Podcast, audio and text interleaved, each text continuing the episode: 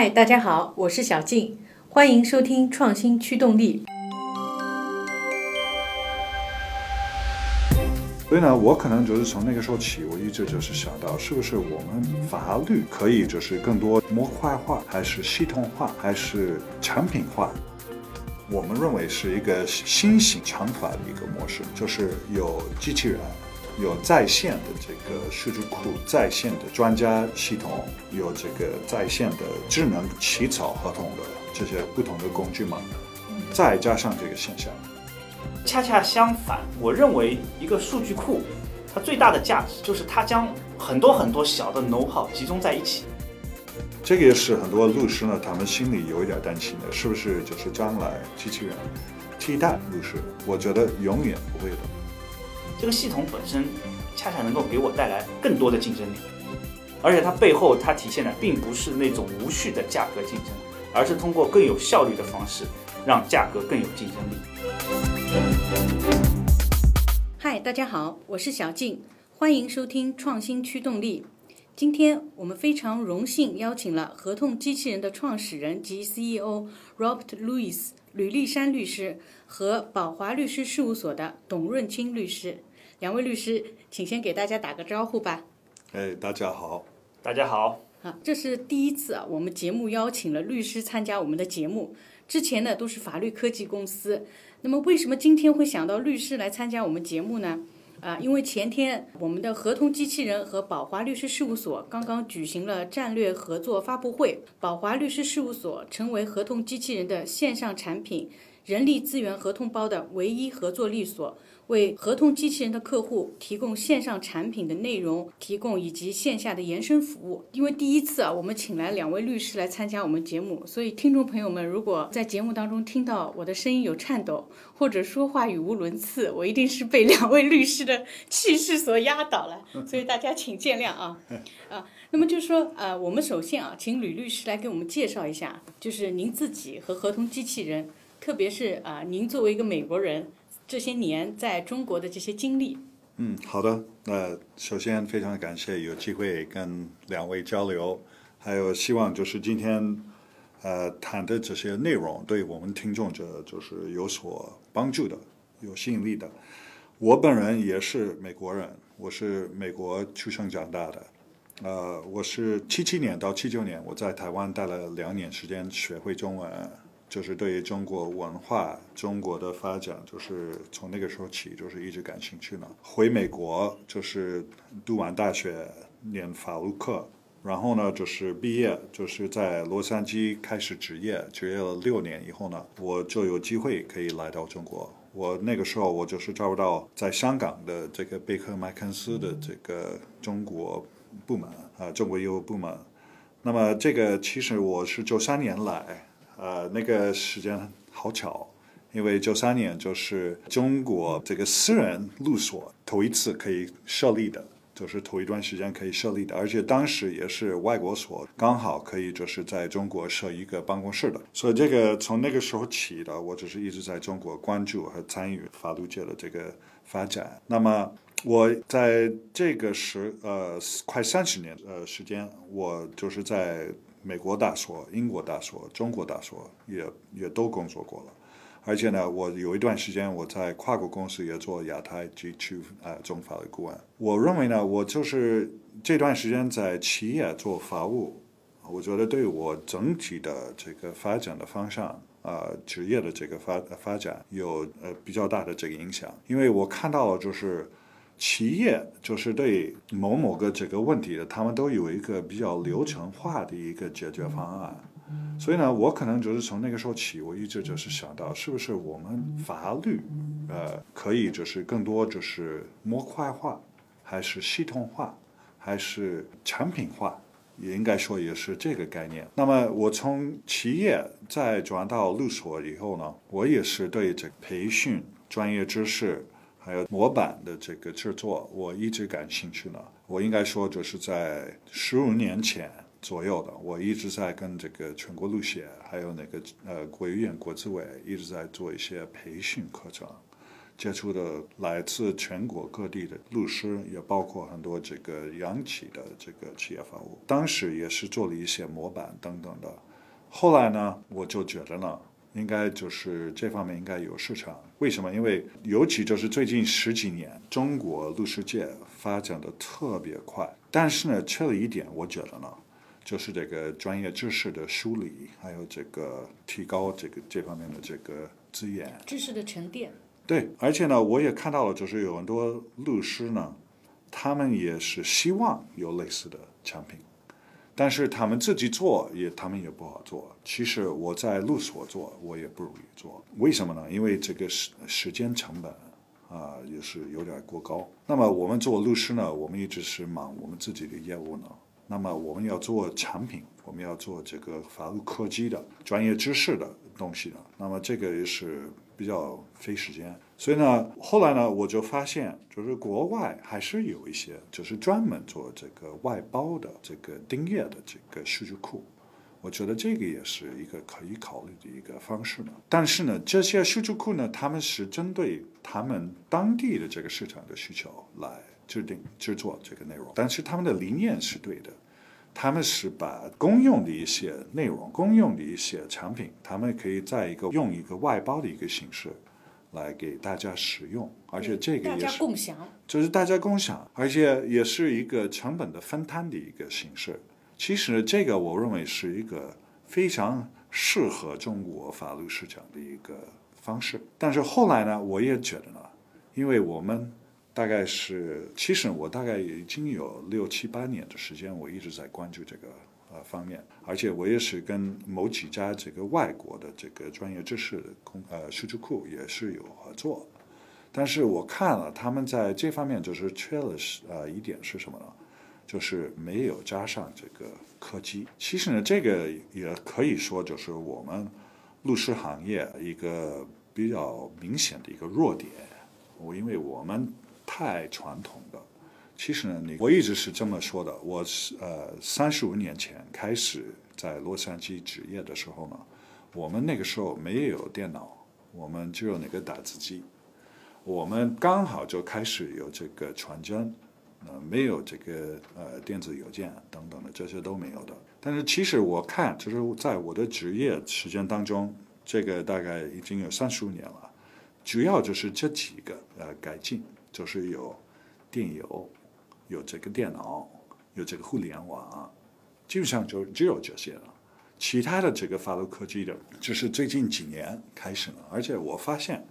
还是更多的这个做参与这个法律科技的，都是从科技背景出来的，而且他们不一定就是完全理解这个法律的内容。所以呢，我认为呢，应该是由我们律师，就是比较懂这个法律的内容，我们。先来参与的，我们来主导这个法律科技的这个设计，还有就是要做到什么程度，要解决什么问题。所以呢，我一直是有这样的一个考虑呢。所以就是我在这两个结合起来，就是这个专业知识做一个共享，然后呢有法律科技做一个赋能。那么这个我觉得应该是一个。准确的一个要走的方向，所以基本上就是这个概念。我就是觉得呢，有专业知识是对的，那么有科技的也是对的，把这两个一起结结合起来，也是比较准确的一个方向。所以，实际上合同机器人就是这样一个两者结合，然后共享的一个产品，对吧？也也就是了，因为这个合同机器人，我们的核心的这个产品就是这个智能起草合同。那么这个。一旦大家听到说法，也不一定有一个非常准确的一个概念，因为大家觉得这个自动化合同嘛，他们觉得就是有一些填空的一些这个功能而已的。其实这个 Word 还有类似的这个呃软件系统都能做到这个，这个不是真正的这个自动化的模板。其实呢，我一直是这样解释的：我们一分基础性的这个模板，我们通过一个在线的文档。我们可以生成几千亿不同的版本，那这个也是中英文的，特别快，而且呢，这个是就是类似于我们就是跟客户交流，他们就是有一个交易呢。呃，举一个例子，是一个入境并购的一个项目。那么自身律师，我们也知道向客户该提什么样的问题呢？那么我们把这些问题，我们都列入到这个机器人，那就是一个在线一个问答。但是呢，如果说我是见客户呢，跟客户交流，我提的问题完全一致了，但是呢，按传统的这个模式呢，我跟客户交流完以后呢，我就必须开始动手，就是起草合同。然后呢，如果说我本人先用英文起草合同，然后要翻成中文，这个工作量挺大。而且呢，虽然说我一直就是有很多，就是我觉得还是比较不错的这个心理模板，还是有一些这个标准合同模板。但是呢，每一次跟客户交流，我知道，就是必定要花不少时间，就是要调整，还是要加进一些其他的内容。但是我们通过我们的合同机器人，还是同样的类似的问题呢，还是时间可能也要更短。但是问好这些问题以后呢，回答好，那么这个机器人就是马上也可以生成一份定制化程度非常高的中英文双语的合同。所以呢，这个节省很多我们的这个技术性的这个重复性的这个工作嘛。我我再举个例子呢，如果说是一个合资协议呢，这个一般来说在中国就是有一家中方一家外方。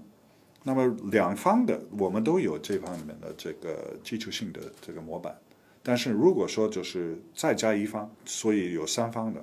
这个还需要花很多时间，就是把这个新方就是加进去的。这个可能还有就是，呃，事先也要问几个问题呢。这个是第二个中方还是第二个外方？因为这个也会有不同的这个考虑。另外呢，两个外方还是两个中方？他们是呃一致行动的，还是他们是独立的？这个还要了解。那你问好这些问题以后呢，你要自己花好多好长时间，就是来做这个技术性的这个修改。自身的律师呢，我们也知道怎么做，但是要我们做，我们也觉得很烦，都是技术性的问题。但是你让一个青年律师来做，他们也不见得知道怎么做，而且他们也很烦，因为他们不知道怎么做。但是这个我们机器人，你就是回答这几个问题啊，马上就可以形成就是符合这个场景的一个定制化的一个合同，而且呢，这个也是符合这个最高水准中英文的都能做。应该说就是这一个问题啊，就是从两方呃转到三方的一个合资协议啊，这个可能就是五十多呃条款都要有一个相对的一个呃修订。所以这个应该说就是我们律师应该特别欢迎有这类的工具嘛。技术性的问题呢，都是让呃机器人来做，然后呢，需要有我们就是利用我们的职业判断能力，还有呢我们的这个创新的这个能力，我们来做最后一公里。这个就是我们的理念。对，就是说实际上，经您刚刚介绍，实际上我理解就是说，合同机器人和别的产品最大的不同，实际上就是说。它就是从内容上来说，这个合同它涵盖的这种场景非常的丰富，也就是说，考虑到了这个交易当中的各种各样的不同的场景都有。第二点呢，就是说可能呃帮律师节省时间的地方就在于说，它的技术的赋能是说，我不需要人工的去修改很多的条款，copy paste，然后这个。擦擦掉重新写，那么就是直接这个机器就可以帮我生成出来，我只要做一些选择题，然后就可以生成出来我最想要的一个合同。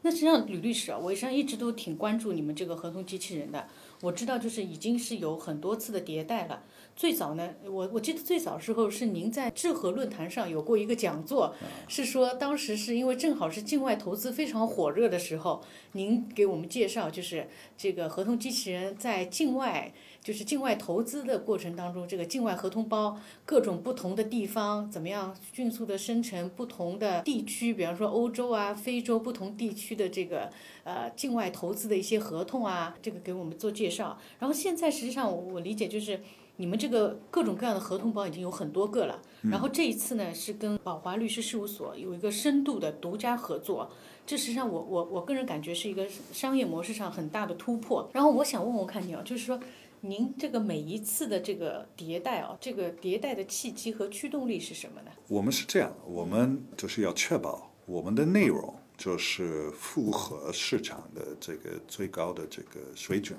和标准，而且呢，我们初期的这个内容就是我们自己的团队，我们自己起草的。这个应该就是再强调一点嘛。我们不像其他的平台，其他的平台呢，他们主要就是谁愿意提供这个心理合同，他们都愿意接受的。我认为呢，这个也有它的这个好处，也有它的这个问题存在。嗯，我们认为呢，我们就是要做中英文的。我们要做这个自动化的，有很多这个，比方说这个通用条款都应该一致，不能就是有不同的这个表述法等等的，应该是我们有就确保这个标准化，还有这个统一化。那么另外呢，我们觉得呢，我们出发点就是我们跨境交易的，因为这个就是我一直参与的这块的，所以我们可以保障这个。质量，所以这个也是我们初期的一个概念。我们自己起草所有的这个内容，所有的这个替代性的这个条款等等的，都是我们来做的。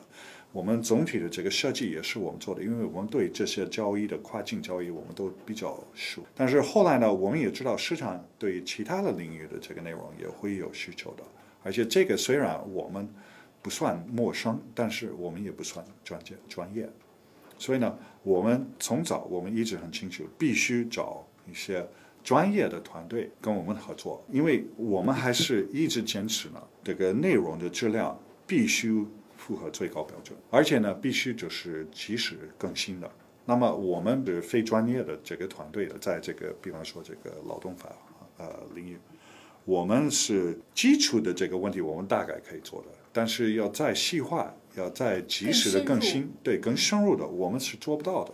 而且我们不愿意我们的产品只限于我们的这个自己团队的这个能力有限。没错。所以呢，我们是从早，我们大概已经有两年前左右吧，我们已经心里很清楚了，我们到时候我们也必须找外部的专业团队的合作伙伴，做一个开放的系统。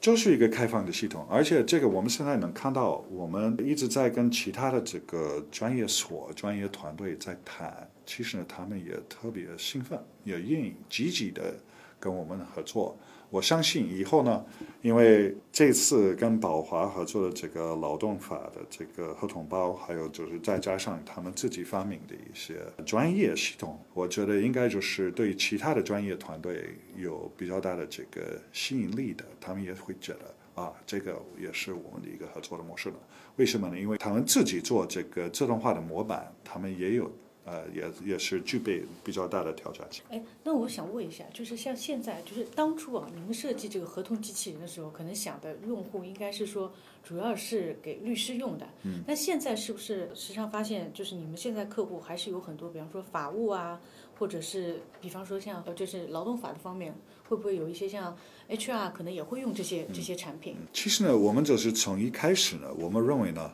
我们主要的用户的。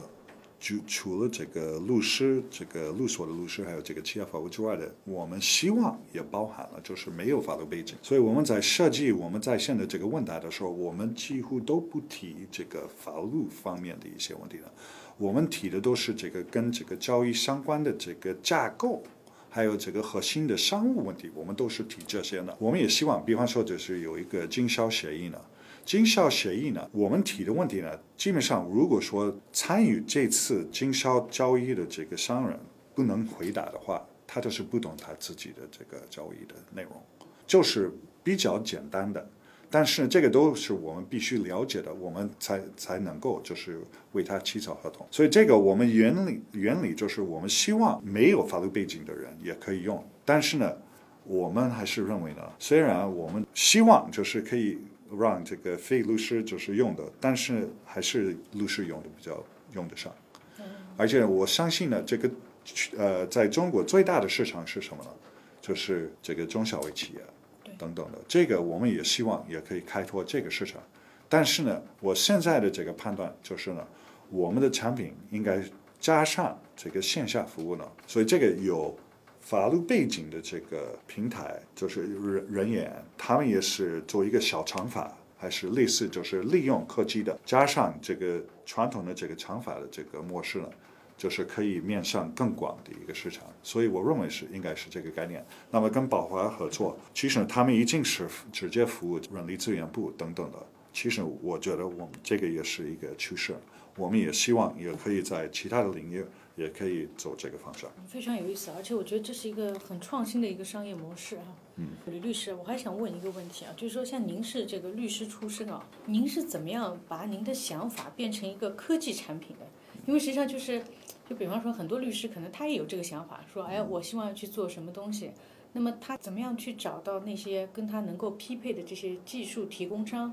或者是找到一些技术的合作伙伴呢？嗯，这个我认为对我们律师也算是一个比较有挑战性的一个问题呢。其实我我不觉得我自己有什么特殊在这方面的，我是对这一点就是一直关注、一直感兴趣的，也愿意尝试，而且我愿意跟这个技术合作伙伴就是多多交流，看看怎么能结合这两点。那最终呢，我我我先讲一个故事呢，呃，这个我觉得是比较代表性的。这个是前一段时间，可能就是你刚才说的那个智合的那会议年会以后呢，我们在跟一一家红圈所的这个管理合伙人啊、主任，我们也是交流这个类似的问题呢，就是怎么能让这个律所要制作一些法律科技的一些呃产品呢。他就跟我们分享，他说他们就是前一段时间，他们也是跟一个技术团队签了一个协议呢，就是要合作。他们要具体要研发什么产品，我不清楚呢。嗯。但是呢，签好了这个协议以后呢，这个技术团队他们说好，我们为了推进这个合作呢，这家律所必须给他们呃委派十名律师，一整个月配合他们。那这个好像不太现实，对于律所来说。对，那么这个呃，这位律师他就是给我说好这个事以后呢，我说你还没有理解这个问题。你这十个十名律师呢，他们花了一个月以后呢，跟这个技术团队协调完了以后呢，技术团队会说哦，我们再需要一个月。我 第二晚了第二个月以后呢，他们会说哦，我们再需要一共六个月的时间。但是我说，最终你还是没有产品的，为什么呢？因为这个他们委派的这个律师肯定都是青年律师，青年律师对这个专业知识几乎没有什么这个宝贵的这个 know how，而且他们对交易的这个整体的设计还有这个规划，他们也不懂。但是技术团队他们根本不懂法律，所以必须有自身的律师投入时间，多多了解科技的这个原理。还有这个他们的这个思维方式，首先就是把这两个差异比较大的这个思维方式要结合起来，然后你再来做一个产品。所以呢，我认为这个就是我们团队合同机器人团队的一个优势了。我们已经有多年的这方面的经验。现在呢，我们就是看问题的时候呢，我们先就是要看怎么系统化，然后呢，这个系统化怎么变成技术产品。所以这个也是一个新的一个思维方式呢。而且这个也需要时间，就是要磨合。那我相信呢，这个你就是对 Richard Susskind 的也是比较熟，知道这个人。他也是 Tomorrow's Lawyer 的作者。对对对，而且他也是，好像就是一八年的这个智合年会，对对对他也是他参加的他他参加也也发言，他也说将来这个律师界也会有更多的职位和职责。他说有传统的这个律师也有，有企业法务也有，但是他说还有一些就是懂法律还有懂技术的，就是把这两个这个专业知识还有这个技术的功能结合起来。复合型的。对，我认为我们合同机器人的团队，我们现在就是占这个位置。哎我们今天这个来的董律师啊，就应该是属于这种复合型人才，对吧？既是既是律所的合伙人啊，又是非常懂技术，而且非常喜欢技术的一位律师啊。这个董律师啊，因为实际上就是前天的那个发布会啊，我觉得收获还是很大的。因为我我是觉得说，特别啊，对您还有宝华律师事务所都非常敬佩，因为你们早在二零一六年，你们所自己就推出了线上产品啊，薪酬机器人啊，呃，涵盖了很多这个与人力成本有关的这些计算。二零一八年的时候呢，又推出了 HRLC 劳动法宝数据库，而且这些产品都是在不断的在更新、在迭代，然后推出新的功能。呃您能够跟我们介绍一下，当初您怎么想到要做这个产品？然后这个产品大概是怎么样的一个产品？给我们介绍一下好吗？好的，谢谢。呃，其实这个呢，也是源于在传统的律师职业的过程当中的一些心得。啊、那么因为我从加入律师这个行业，呃，开始啊，我是零八年啊加入这个行业，做的其实一直就是一直就是专业化律师的这样子的一个工作。所以呢，长期以来是专注于劳动人力资源这个板块，那么其实就是俗称的专业型律师。那么在职业的过程当中呢，其实我发现，呃，有很多工作，比如说劳动法板块，它其实是挺杂的一个板块，内容也比较多。然后在职业的过程当中，我经常会发现我也好，或者我团队的同事也好，都会重复性的进行一些工作，然后日常呢也会接触很多数据，所以我就一直在思考一个问题：这些数据不能接触了一次就浪费了，这些数据沉淀下来有没有机会再加工、再利用，从而可以把它汇总起来，成为可以反复利用。并且呢，也可以降低相应的客户的成本。那么从这个角度出发，其实当时也正好那个二零一六年年代啊，正好是互联网加呼声也是这个概念提出来对概念最热的时候。呃，所以也是受到这个思想的这个大浪潮的影响。那我觉得我必须要做一点什么，将我这样子的一个愿景将它实现。呃，那么在这样的过程当中，一开始要做这么一个产品，我也思考过很多方面啊。可能我一开始想做的也是数据库，因为数据库其实是我们律师平常在工作过程当中最常用的数据化产品。其实我也考虑过，哎，合同这方面能不能智能化？但是最后，在一六年，当我最先涉足产品化的时候，我选择了计算器的这样一个切口，因为呃那个时候还是一个比较审慎的一个判断。呃，我个人的分析呢，呃，在劳动法领域其实有非常多的需要计算的内容。那么计算器它本身是一个相对来说资源投入比较有限，但是门槛还相对比较高的这么一个领域。因为计算器它本身背后都是计算的逻辑，呃，你要说特别复杂也不至于。呃，很多呃这种就是算法这些方面的高手，他也可以通过你比如说像 Excel 啊，或者会自己这个函数啊的方式，它可以能够解决很多计算问题。但是这个计算器呢，它除了计算的逻辑是一方面，另外一方面，它的数据是在不断更新的。呃，每一年每个地方政府它都会集中性的更新当地的数据，无论是最低工资呀、平均工资啊、社保数据，这些是需要专门有人手去收集的。那么，我想这个可能恰恰就是我们的一个边际效益。在我没有产品化的时候，我们也需要去日常的去重视收集这些各地的数据。那么然后呢，呃，收集完了之后，以前都是为了回答客户的问题。但是如果当我呃跳进这样子的一个产品化的呃思维里面的时候，那这其实就是可以将这些数据收集、沉淀、再利用，最后以计算器的形式展现出来。所以当时是我经过再三的考虑，选择了一个相对门槛较高，也有一定技术含量，而且呢是能够直达用户的痛点。因为计算是比较复杂的，整个过程比较复杂，即便是我们律师。很多律师其实，在计算方面也并不是高手，我们可能只能知道，哎，法条是这么说，加减乘除，啊，但是真的计算器清完了，误差率还不低，那这样子还恰恰成为了一个精度还比较高的产品。哎，那我想问一下，您当初就是推出这个薪酬机器人的时候啊，主要是说为了要把它商业化，比方说去去像别的啊律师也好，或者这个公司法务也好，去收费呢，还是说也是为了你们节约自己的时间，提高自己的效率？呃，其实一开始我没有太多功利的这样一个想法，说一定要说这个计算器要能创造多少财富。嗯那个时候呢，我觉得这点我认识还是比较清晰。在法律这个领域，想做产品化，并不是一件特别容易的事情。这个认识非常清晰，我觉得 Robert 肯定会同意。呃，当时其实呃没有太多功利的想法。我们一开始计算器上线的时候也是完全不收费的，免费的，免费的。呃，然后也非常受欢迎。我们好几个地方的，呃，因为我们这个计算器其实专业人士和非专业人士都能用。很多劳动者他涉及到自身切身利益的时候，他也会用这个计算器。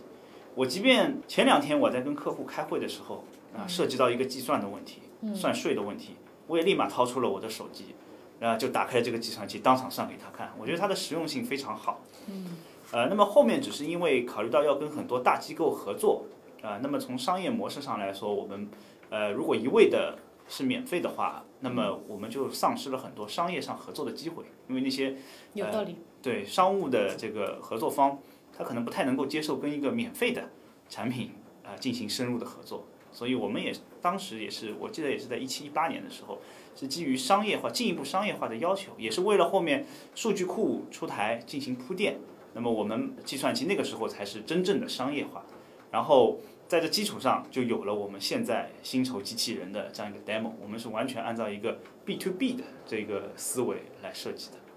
哎，那你们这个后来实际上是推出了劳动法宝这个数据库啊。嗯，这个法宝数据库实际上啊，我我理解啊，因为像像保华所的话是这个劳动法方面的这个专家级的律所啊，实际上你们是有很多理论啊和实践的积累。即使你们把这个东西做成产品了，拿出去就是说可能可以换取一部分的收入，但实际上这么多年的这个积累，你们把它这个公开出来给别人可以用的话，那你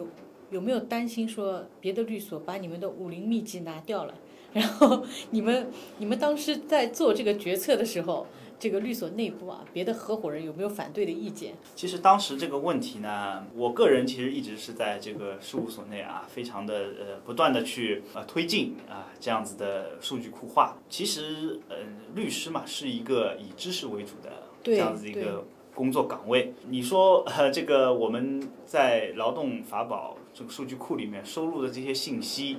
呃，武林秘籍呢，呃确实啊，有可能有点抬举我们了。这当然涉及到很多 know how，对，涉及到很多 know how，但是我也并不认为这些 know how 只有我们保华所或者保华所的律师才知道。呃，恰恰相反，我认为一个数据库它最大的价值就是它将很多很多小的 know how 集中在一起，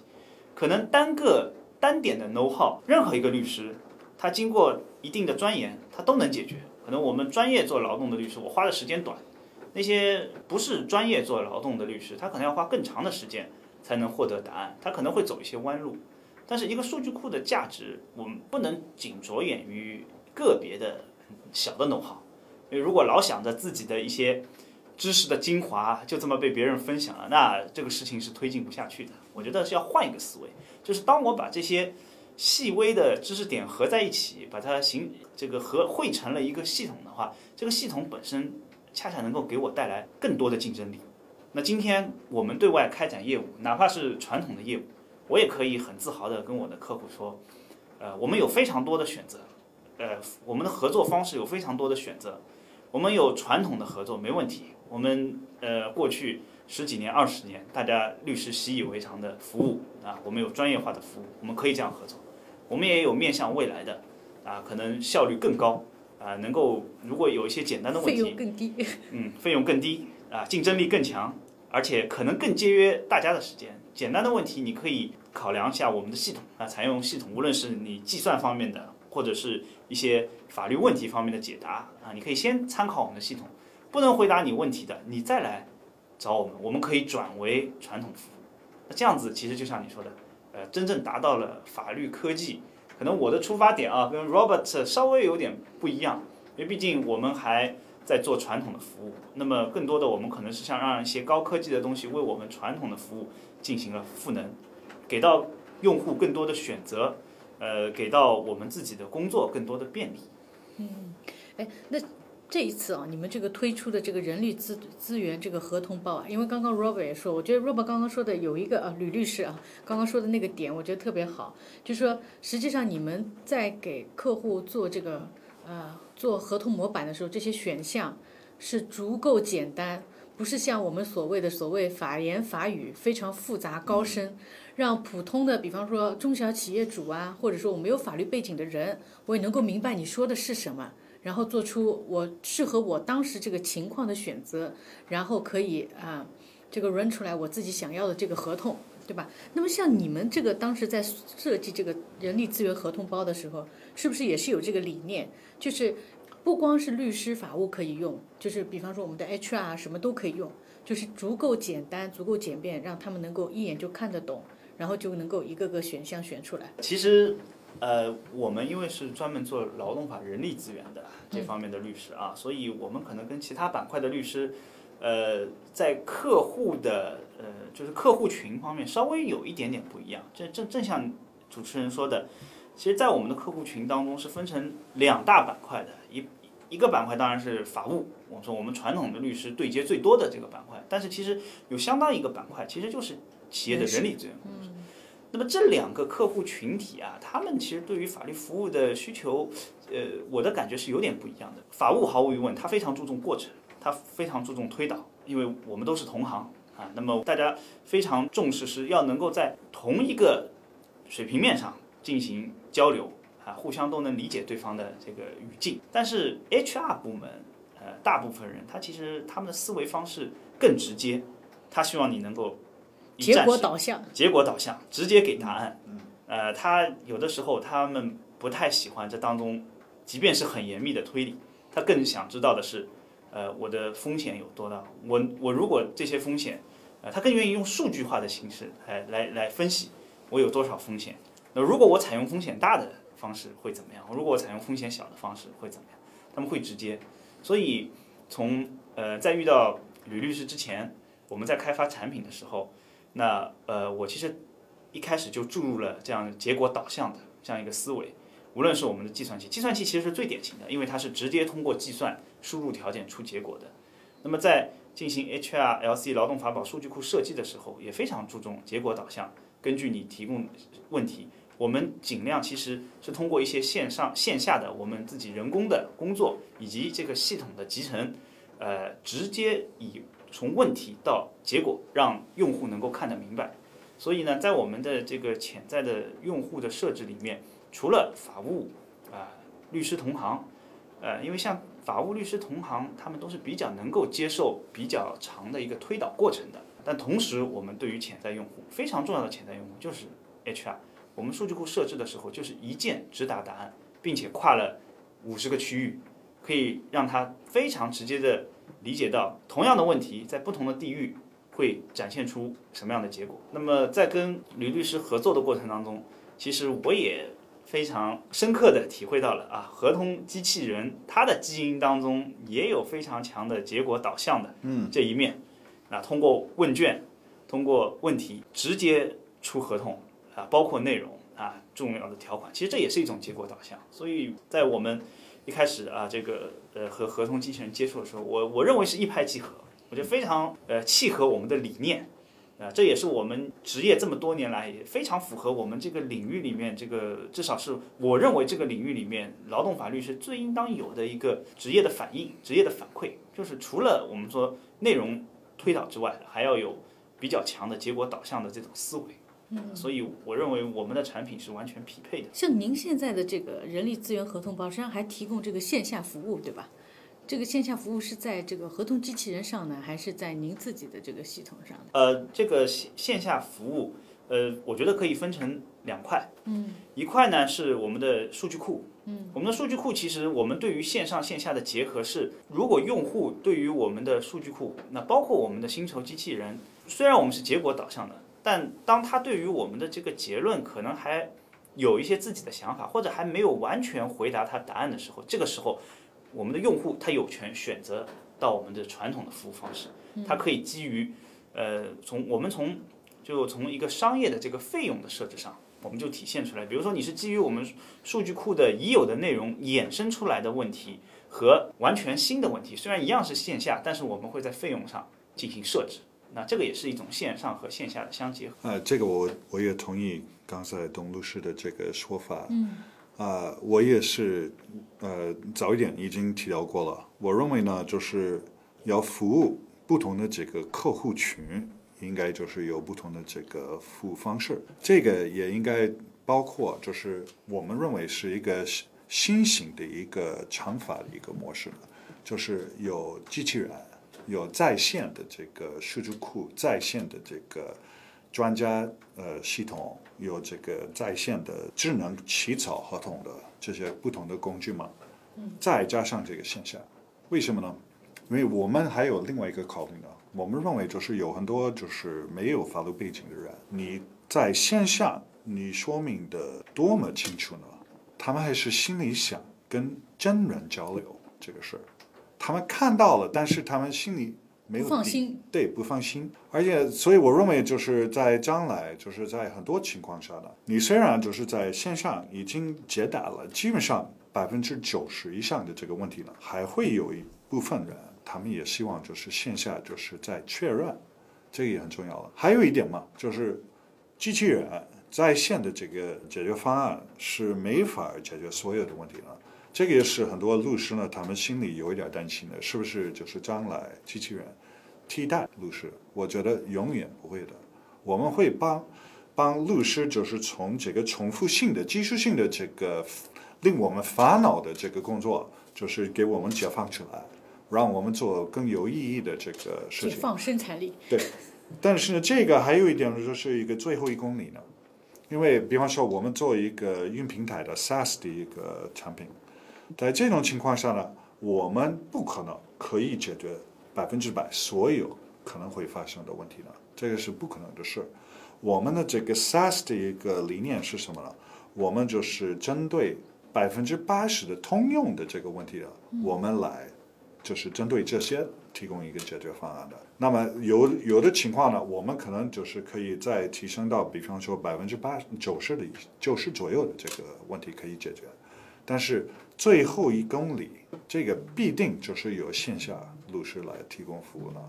所以呢，我们律师呃呃行业，我们为什么不应该就是对科技有反感？我们应该接受呢？就是因为我们通过科技呢，我们也可以服务更广的一个市场。嗯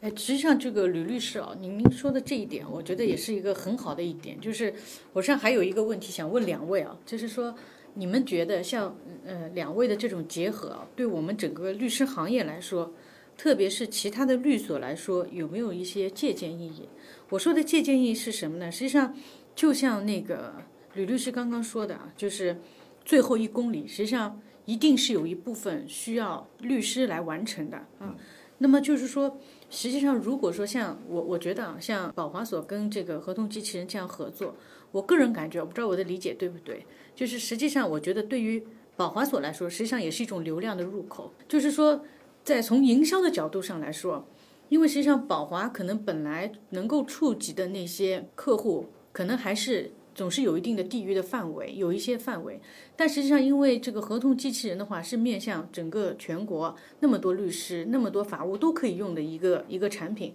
实际上，他们而且就是说，他们在比方说在偶发性啊，就是低频的这种情况下，如果遇到一些法律问题的话，实际上就可以去找宝华律师事务所帮忙。对于他们来说，实际上我认为是一种很好的一种呃营销的平台，就是。你们觉得啊，就是说，你们觉得未来法律科技会不会有这种，就是把内容和科技合二为一，然后把产品变成渠道，然后推动整个律所业务增长的这样的一种趋势或者可能性？我认为这种可能性是完全存在的。嗯，我也非常同意主持人前面的这个总结啊。我们也是这次有幸跟合同机器人合作呢，呃，对于我们来说。呃，我们也是寄希望于通过这次合作，不仅仅是达成内容上的合作啊，达成技术上的合作。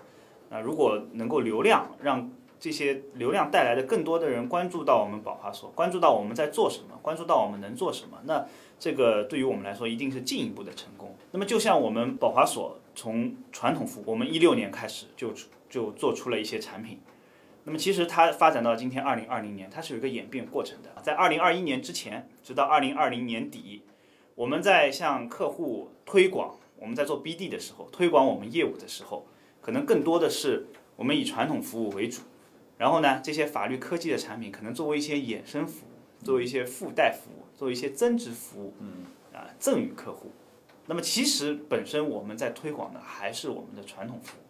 但是从二零二一年开始，我们的推广方式就发生了改变。我们将我们的产品和我们的传统服务上升到了同等高度。我们将其实将法律传统服务和科技都已经套餐化了。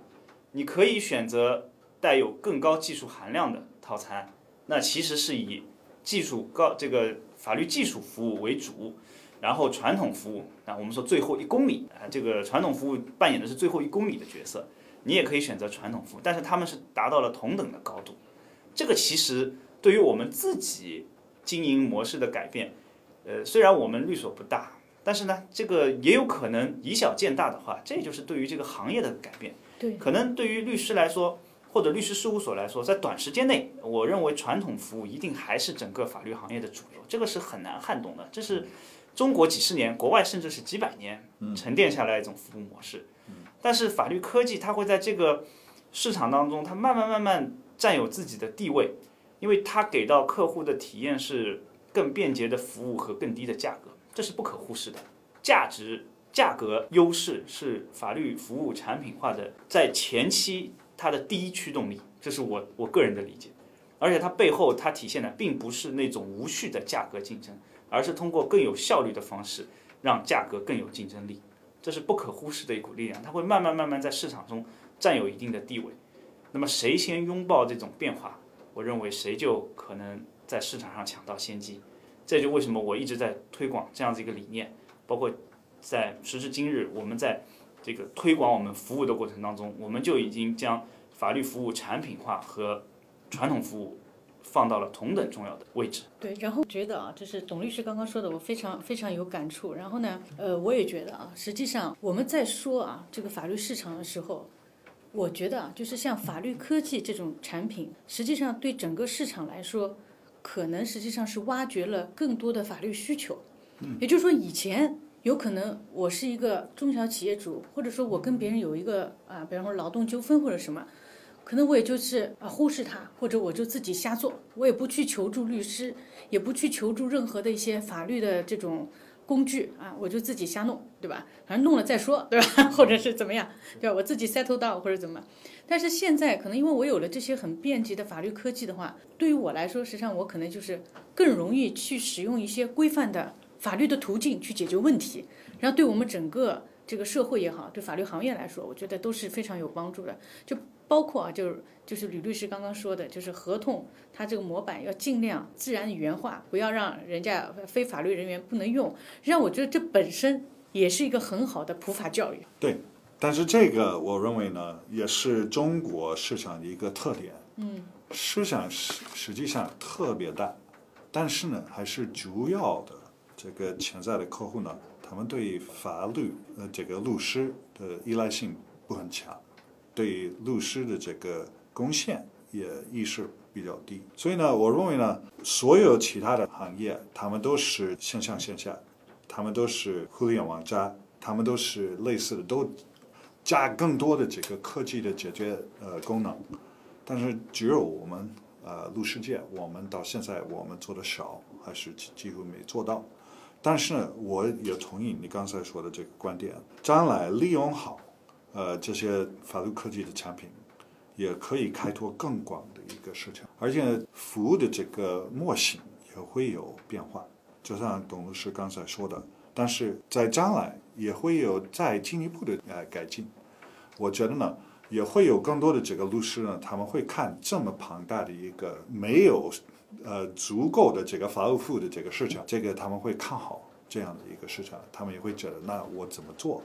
那么另外一点呢，就是中国的这个传统的这个收费方式呢，就是一个固定费用的一个收费方式。在这种情况下呢，你如果说就是原也就是一直在用个传统的这个法律服务模式呢，那么其实呢，这个效率不是那么高。而且你如果说是固定的这个费用，你效率高。那这个利益就归属你。那你如果说就是按照西方的这个传统的这个收费模式，就是一个即时收费，那当然你就是没有必要就是提高效率，除非你的客户就是对你提要求要提高效率。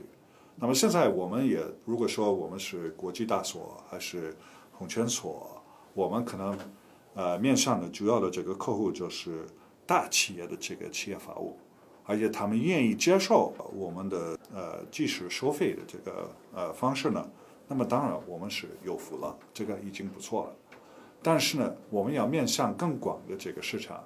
而且就是传统的这个中国企业的这个市场，